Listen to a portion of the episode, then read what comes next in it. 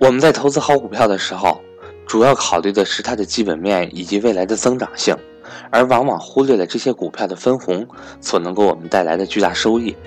所以在选股的过程中，难免会错过一些好股票。就比如说格力和茅台这种类型公司的股票。关于格力，在二零一五年股灾的时候，我也有考虑过。当时想，这样的股灾才是买入优秀企业的好机会。格力是优秀的企业吗？这当然是毫无疑问的，但我最后仍然选择了放弃。选择放弃的原因很简单，当时格力的市值在一千亿左右，我给他的目标价是两千亿。为什么会这么定价呢？因为当时海尔和美的已经相继踏入了两千亿的市值，格力来到这里也只是早晚的事。我当时思考，大概需要三到五年的时间。而前段时间偶然间打开格力看了一下，很震惊，两千四百亿市值竟然涨了三倍，这是如何做到的呢？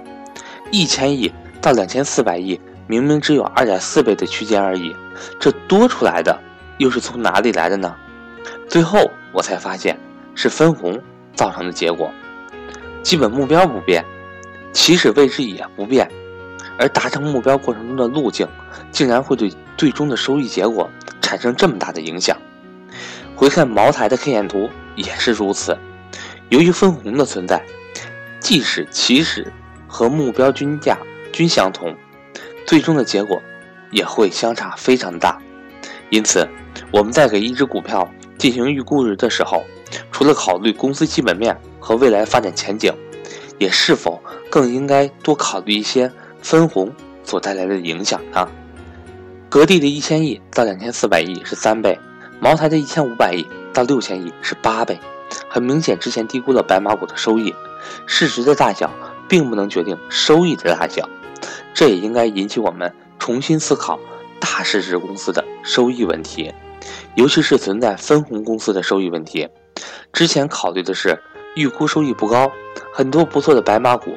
都没有成为投资的重点，其原因就是三百亿到九百亿是三倍，一千亿到两千亿是两倍。如果要投资，肯定会选择三百亿到九百亿的股票，理由很简单，因为它涨得更多。但结果却并非如此，格力已经证明了这一点，茅台也证明了这一点。这对我们会有什么影响呢？最明显的一点是不是，当我们回看 K 线的时候。会感觉这家公司当时这么便宜，怎么会没有人买呢？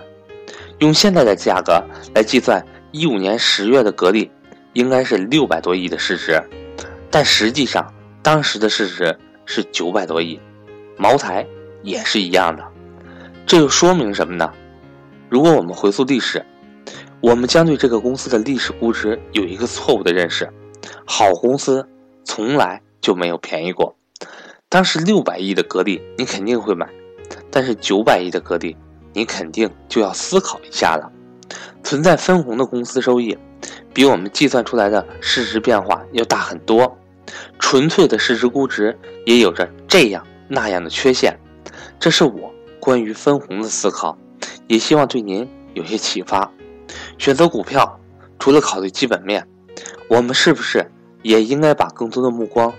放到分红上来呢，您说对吗？好了，我是格局商学院的班主任韩登海，今天呢就分享到这里。如果您也想和赵正宝老师系统学习理财，欢迎您和我联系。我的手机和微信为幺三八幺零三二六四四二，或者您也可以添加我的新微信格局六八六八。格局商学院期待您的到来，谢谢大家。